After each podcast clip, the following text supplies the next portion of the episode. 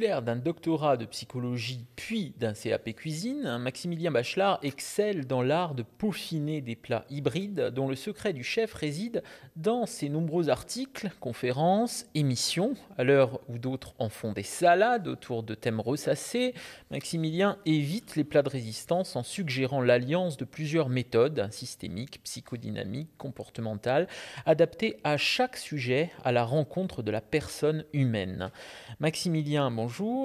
Ma première question, en psychologie et en gastronomie, qu'est-ce que vous cuisinez avec le plus de plaisir?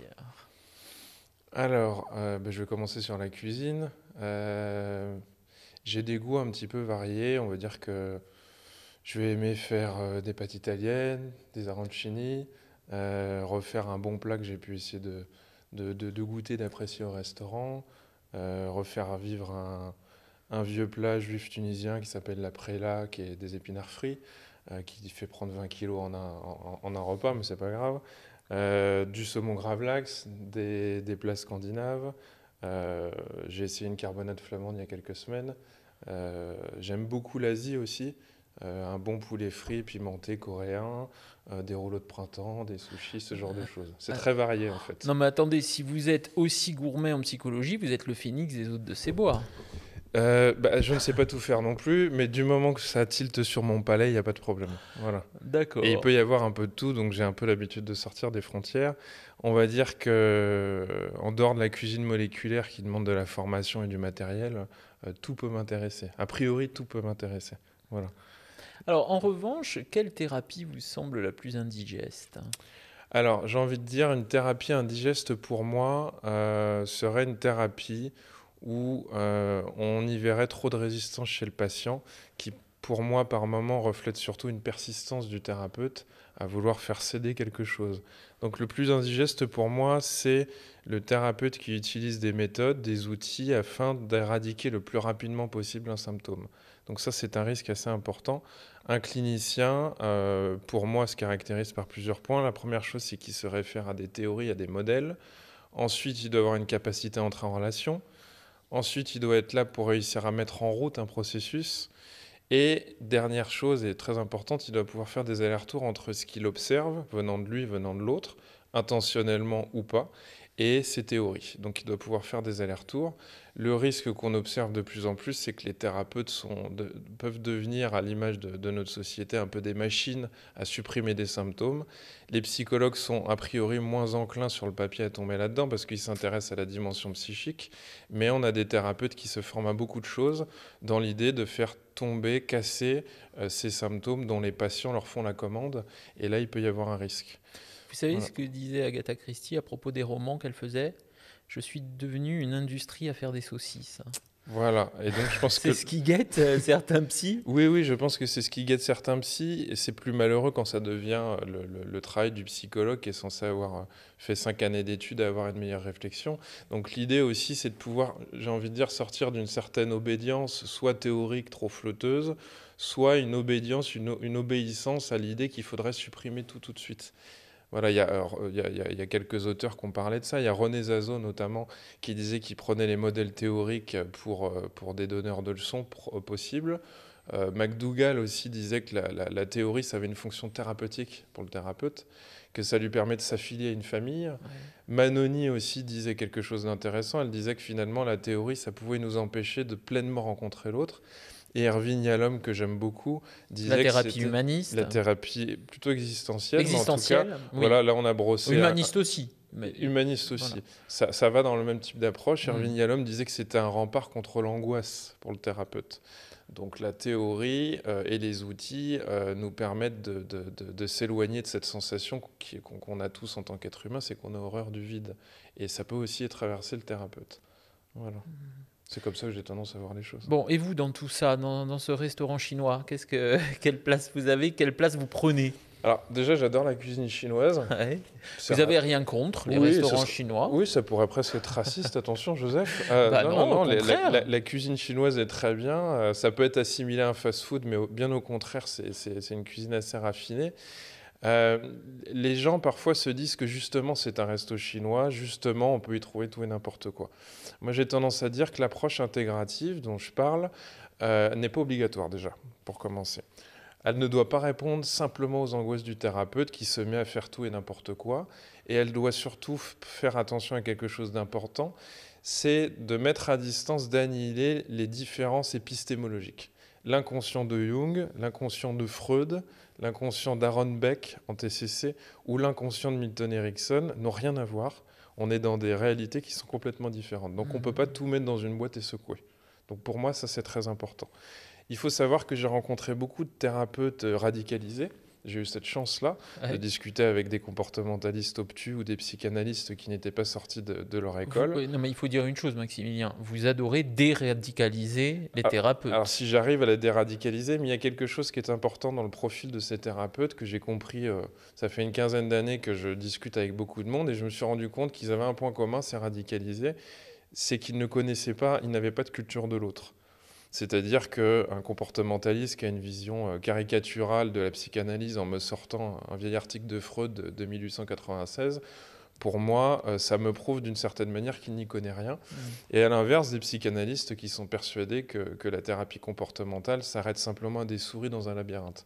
Donc on est dans des visions très caricaturales et c'est vrai que j'ai envie de dire, euh, en dehors même de la thérapie, une façon de pouvoir se poser la question de la radicalisation, c'est de savoir qu'est-ce que vous critiquez est-ce que vous critiquez une caricature que vous avez à l'intérieur de vous ou est-ce que vous critiquez vraiment quelque chose de manière constructive?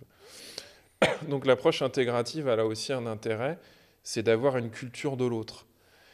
Elle a l'intérêt de pouvoir dire ma pratique, ma théorie, mon outil ne peut pas tout régler, n'est pas l'alpha et l'oméga, ne peut pas être toute puissante. Donc elle a forcément des limites que je peux percevoir en me rendant compte que l'autre sait faire des choses que je ne peux pas faire. Mais dans le même temps, je vous rétorquerais que vous qui dites qu'il ne faut pas éradiquer les symptômes, pourquoi il faut éradiquer tous les clivages? Après tout, un psychanalyste a peut-être... Euh, voilà, ces psychanalystes dont vous parlez, mmh. alors peut-être c'est pas une radicalisation, c'est mmh. une forme de conviction.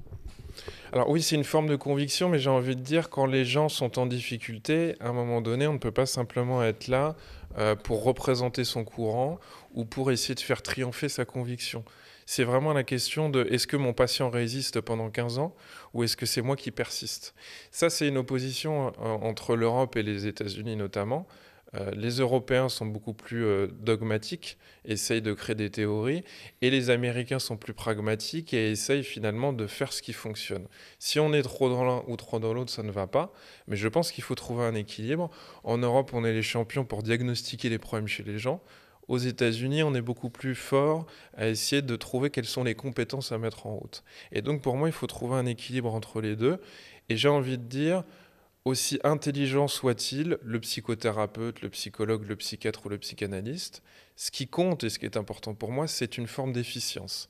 Comme quand on va en cuisine, on vient chercher un plat qui nous plaît, un minimum. On ne cuisine pas uniquement pour soi. Mm. Et en thérapie, c'est la même chose. Oui, voilà, c'est ce que Il faut pouvoir à un moment donné que la personne qui vient dans un CMP, qui vient en consultation, qui vient dans un service hospitalier, puisse sentir que ça lui a servi à quelque chose. Ça ne veut pas dire que ça doit être dans l'immédiat, mais il faut bien que ça serve à quelque chose. Ça ne peut pas être le lieu où je viens montrer la toute-puissance de ma théorie, puisqu'une théorie, bah, comme un châle, retombe toujours sur ses pattes, en fait. le praticien pourrait malheureusement facilement avoir toujours raison même si il ne se passe rien qui va dans le sens du patient. Et si je pousse alors la logique, poussez, en fait, poussez, poussez Joseph. on va dire et qu'il y a peut-être beaucoup de thérapeutes qui sont de véritables charlatans. Bah, je ne sais pas s'ils sont charlatans, mais ils peuvent être prosélytes, et c'est pour ça que pour moi, euh, non, mais attendez, non, mais ce que vous dites, c'est peut-être qu'effectivement, certains thérapeutes, en s'agrippant à la théorie, mhm.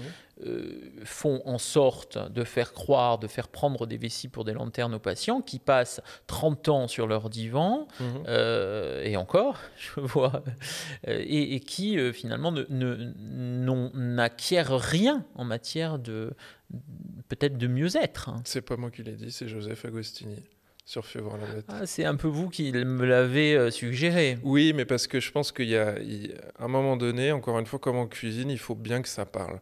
On a beau être le plus intelligent, le plus perspicace du monde, avoir la plus belle théorie du monde, on est dans un boulot où on est censé incarner quelque chose.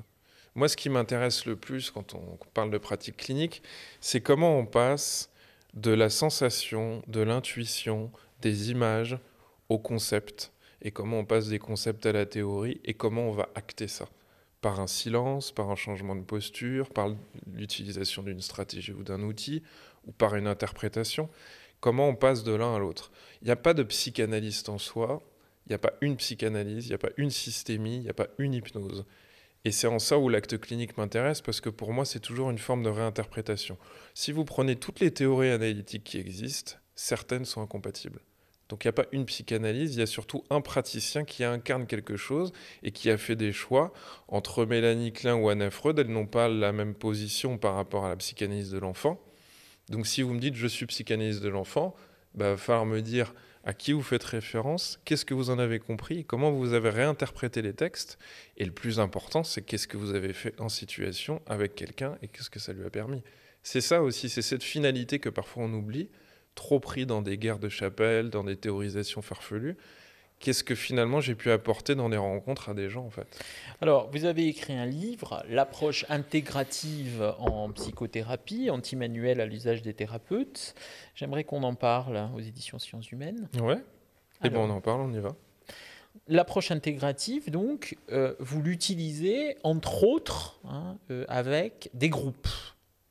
Vous, vous allez vers des éducateurs, c'est ça? Il y a des prises en oui, alors là, vous êtes en train de parler plutôt de la, question du deuxième bouquin, mais oui, quand vous parlez des groupes, euh, j'avais un haussement de sourcil. Oui, dans les, dans les supervisions, ça peut être intéressant. Mhm. C'est-à-dire que la supervision, ça a pour objectif d'accompagner une institution, une équipe qui est face à des difficultés.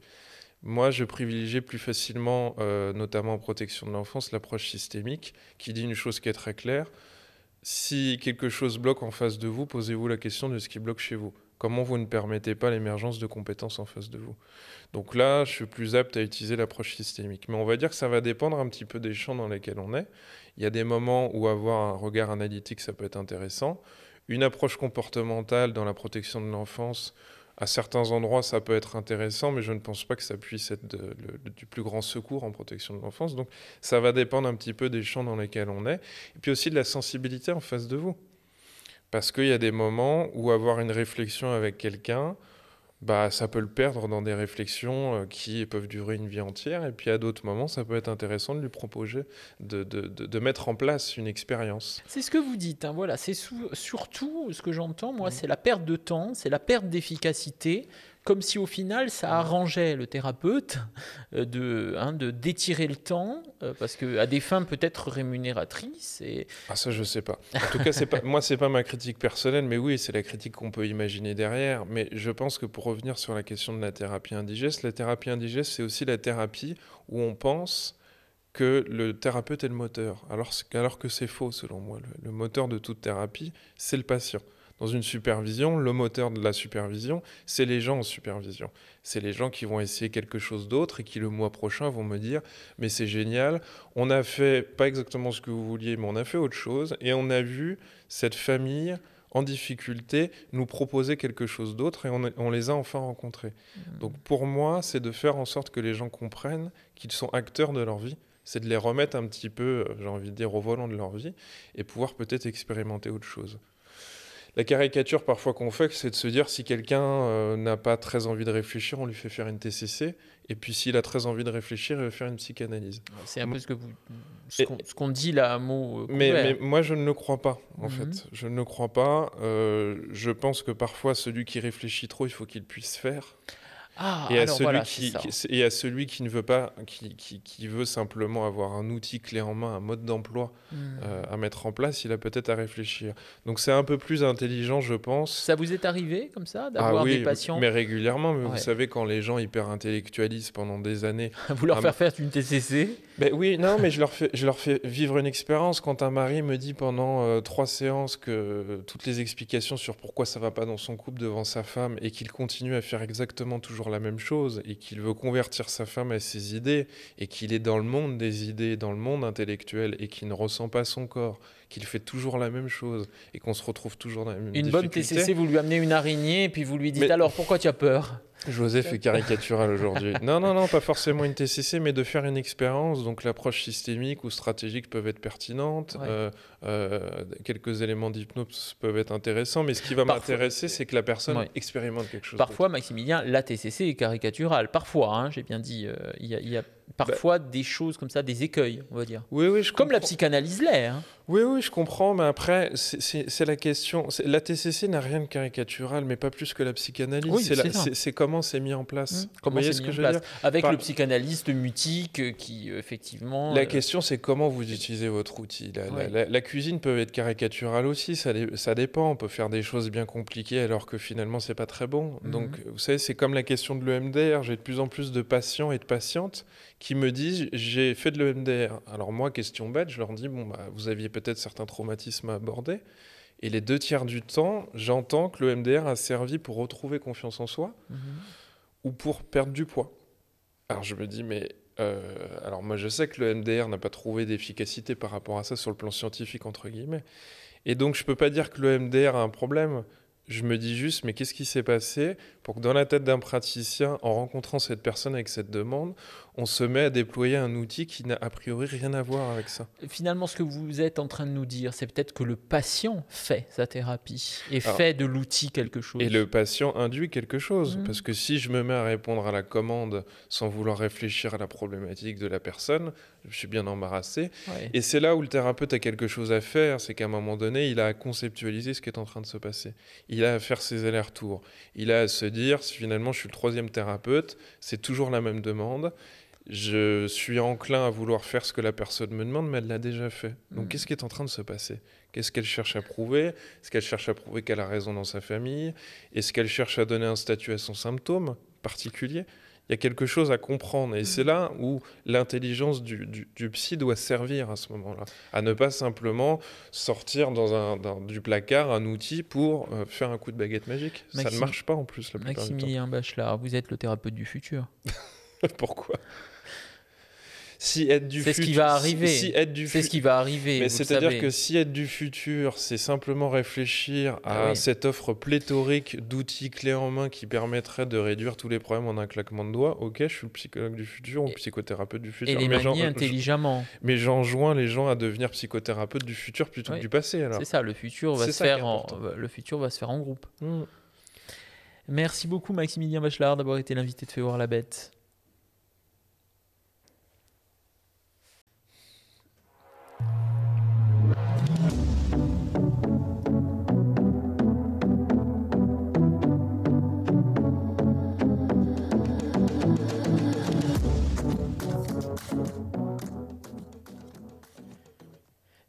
D'un doctorat de psychologie puis d'un CAP cuisine, Maximilien Bachelard excelle dans l'art de peaufiner des plats hybrides dont le secret du chef réside dans ses nombreux articles, conférences, émissions. À l'heure où d'autres en font des salades autour de thèmes ressassés, Maximilien évite les plats de résistance en suggérant l'alliance de plusieurs méthodes systémiques, psychodynamiques, comportementales, adaptées à chaque sujet, à la rencontre de la personne humaine.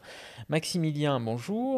Ma première question, en psychologie et en gastronomie, qu'est-ce que vous cuisinez avec le plus de plaisir? Alors, euh, ben, je vais commencer sur la cuisine. Euh, j'ai des goûts un petit peu variés. On va dire que je vais aimer faire euh, des pâtes italiennes, des arancini, refaire un bon plat que j'ai pu essayer de, goûter, d'apprécier au restaurant, refaire vivre un, un vieux plat juif tunisien qui s'appelle la préla, qui est des épinards frits, euh, qui fait prendre 20 kilos en un, en, un repas, mais c'est pas grave. Euh, du saumon gravlax, des, des plats scandinaves. Euh, j'ai essayé une carbonate flamande il y a quelques semaines. J'aime beaucoup l'Asie aussi. un bon poulet frit pimenté coréen, des rouleaux de printemps, des sushis, ce genre de choses. C'est très varié en fait. Non mais attendez, si vous êtes aussi gourmet en psychologie, vous êtes le phénix des hôtes de ces bois. Euh, bah, je ne sais pas tout faire non plus, mais du moment que ça tilte sur mon palais, il n'y a pas de problème. Voilà. D'accord. Et il peut y avoir un peu de tout, donc j'ai un peu l'habitude de sortir des frontières. On va dire que, en dehors de la cuisine moléculaire qui demande de la formation et du matériel, euh, tout peut m'intéresser. A priori, tout peut m'intéresser. Voilà. Alors, en revanche, quelle thérapie vous semble la plus indigeste? Alors, j'ai envie de dire, une thérapie indigeste pour moi euh, serait une thérapie où euh, on y verrait trop de résistance chez le patient, qui pour moi par moment reflète surtout une persistance du thérapeute à vouloir faire céder quelque chose. Donc le plus indigeste pour moi, c'est le thérapeute qui utilise des méthodes, des outils afin d'éradiquer le plus rapidement possible un symptôme. Donc ça, c'est un risque assez important. Un clinicien, euh, pour moi, se caractérise par plusieurs points. La première chose, c'est qu'il se réfère à des théories, à des modèles. Ensuite, il doit avoir une capacité à entrer en relation. Ensuite, il doit être là pour réussir à mettre en route un processus. Et dernière chose, et très importante, il doit pouvoir faire des allers-retours entre ce qu'il observe, venant de lui, venant de l'autre, intentionnellement ou pas, et ses théories. Donc il doit pouvoir faire des allers-retours. Le risque qu'on observe de plus en plus, c'est que les thérapeutes peuvent devenir, à l'image de, notre société, un peu des machines à supprimer des symptômes. Les psychologues sont a priori moins enclins sur le papier à tomber là-dedans parce qu'ils s'intéressent à la dimension psychique, mais on a des thérapeutes qui se forment à beaucoup de choses dans l'idée de faire tomber, casser euh, ces symptômes dont les patients leur font la commande, et là il peut y avoir un risque. Vous savez ce que disait Agatha Christie à propos des romans qu'elle faisait? Je suis devenue une industrie à faire des saucisses. Voilà, et donc je pense que... C'est ce qui guette euh, certains psys Oui, oui, je pense que c'est ce qui guette certains psys, et c'est plus malheureux quand ça devient le, le, travail du psychologue qui est censé avoir euh, fait cinq années d'études et avoir une meilleure réflexion.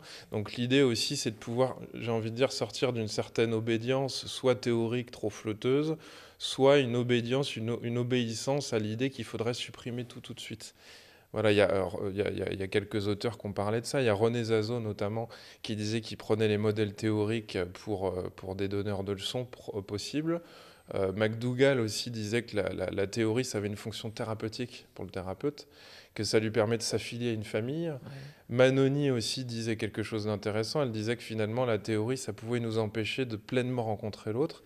Et Erwin Yalom, que j'aime beaucoup, disait la thérapie humaniste, la thérapie plutôt existentielle. Existentielle. Voilà, là on a brossé. Humaniste aussi. Mais humaniste aussi. Ça, ça, va dans le même type d'approche. Mm. Erwin Yalom disait que c'était un rempart contre l'angoisse pour le thérapeute. Donc la théorie euh, et les outils euh, nous permettent de, de, de, s'éloigner de cette sensation qu'on a tous en tant qu'être humain, c'est qu'on a horreur du vide. Et ça peut aussi traverser le thérapeute. Voilà. Mm. C'est comme ça que j'ai tendance à voir les choses. Bon, et vous, dans tout ça, dans, ce restaurant chinois, qu'est-ce que, quelle place vous avez Quelle place vous prenez? Alors déjà, j'adore la cuisine chinoise. Vous n'avez rien contre les restaurants chinois? Oui, ça pourrait presque être raciste, attention Joseph. Euh, bah non, non, la, cuisine chinoise est très bien. Euh, ça peut être assimilé à un fast-food, mais bien au contraire, c'est une cuisine assez raffinée.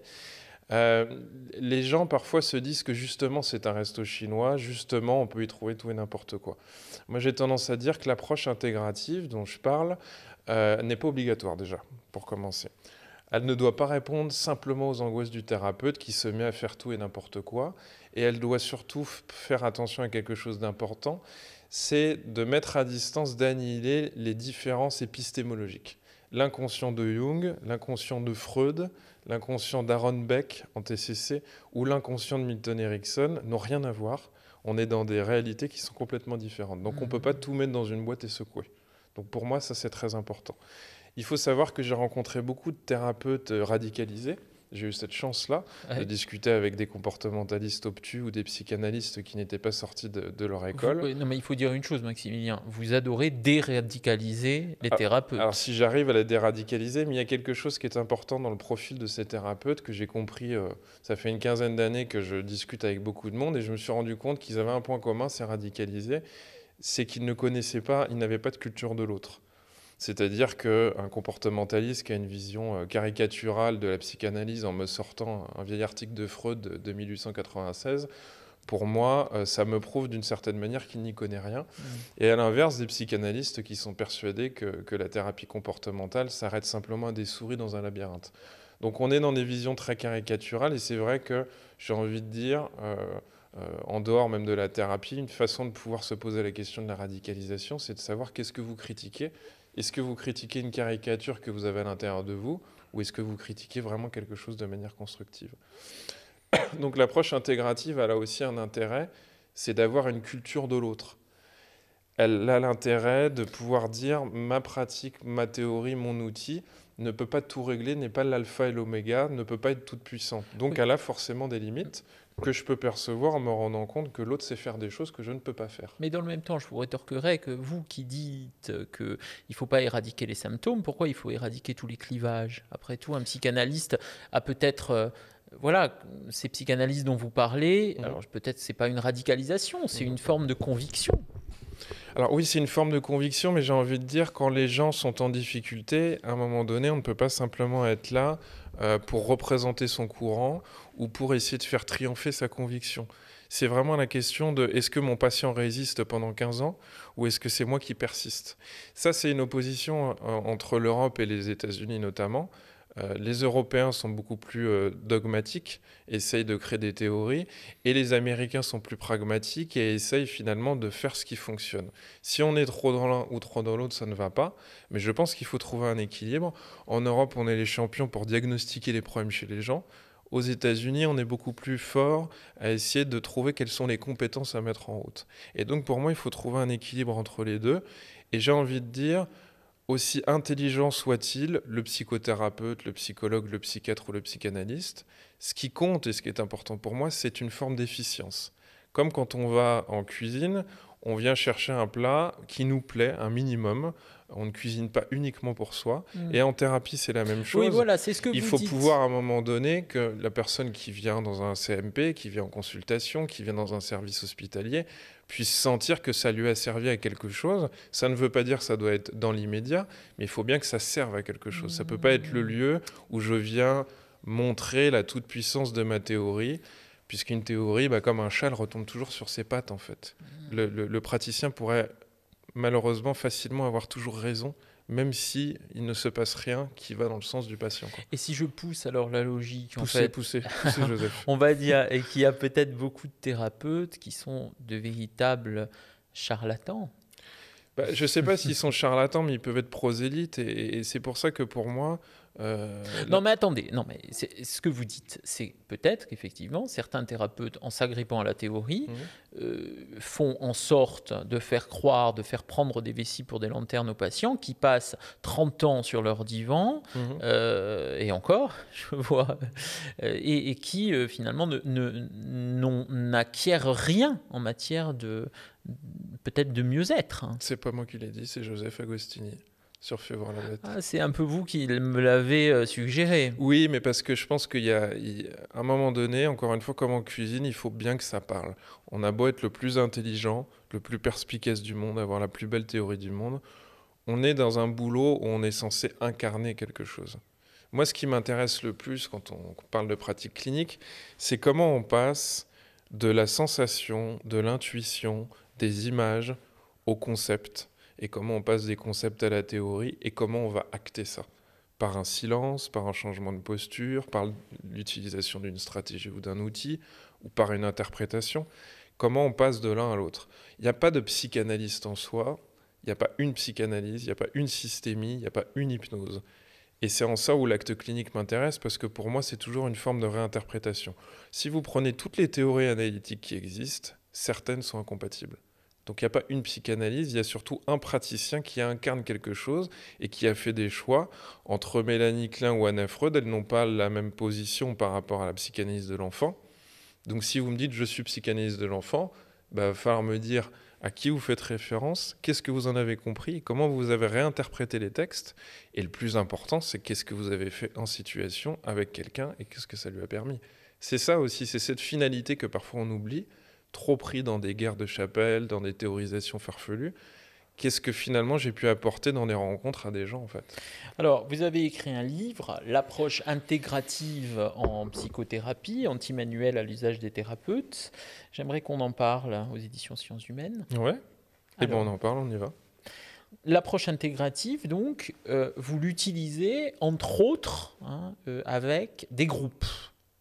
Vous vous allez vers des éducateurs, c'est ça? Il y a des prises en oui, alors là, vous êtes en train de parler plutôt de la, question du deuxième bouquin, mais oui, quand vous parlez des groupes, euh, j'avais un haussement de sourcil. Oui, dans les, dans les supervisions, ça peut être intéressant. Mhm. C'est-à-dire que la supervision, ça a pour objectif d'accompagner une institution, une équipe qui est face à des difficultés.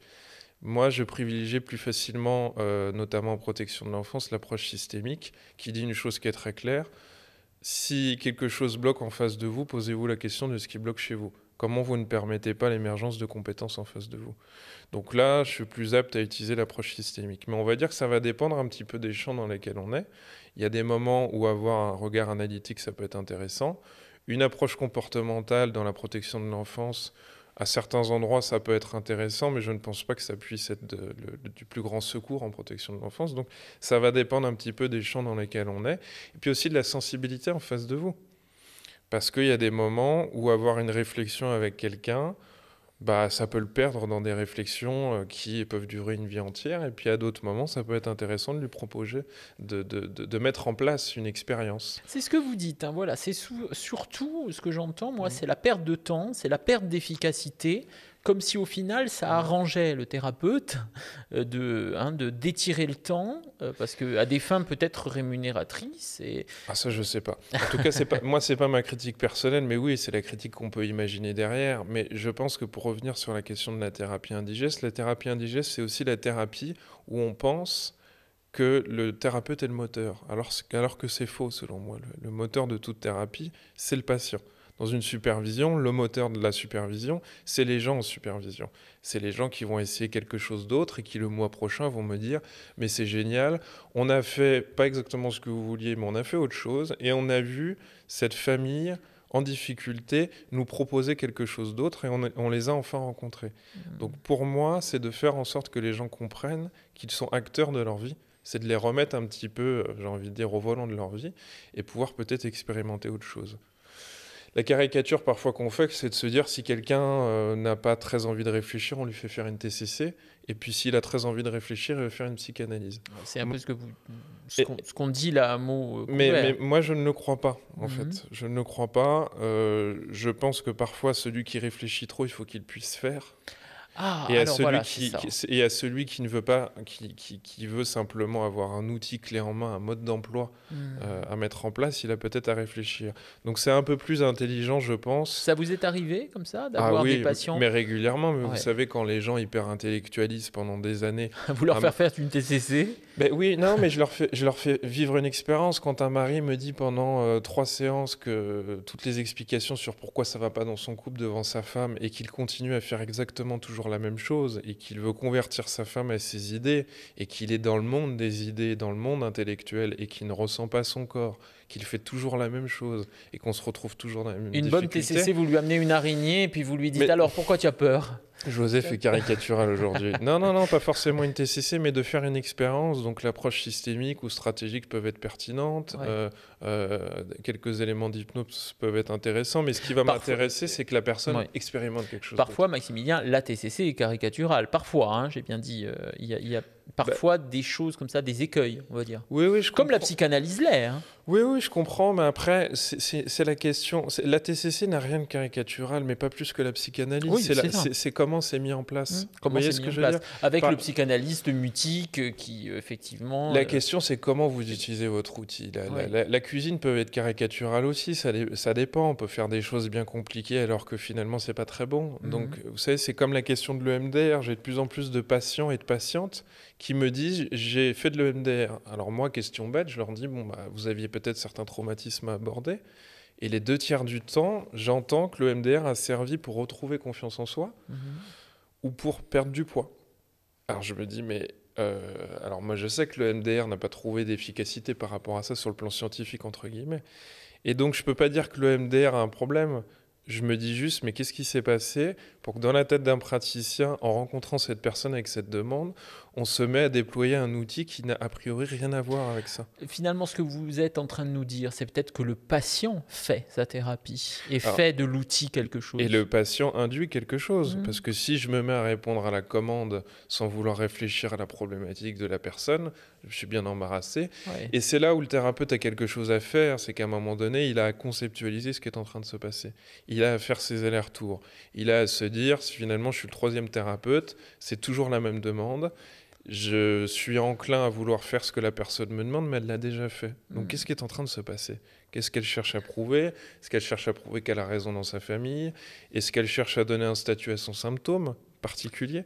Il y a quelque chose à comprendre. Et c'est là où l'intelligence du, du, psy doit servir à ce moment-là. À ne pas simplement sortir dans un, du placard un outil pour euh, faire un coup de baguette magique. ça ne marche pas en plus la Maximilien Bachelard, vous êtes le thérapeute du futur. Pourquoi?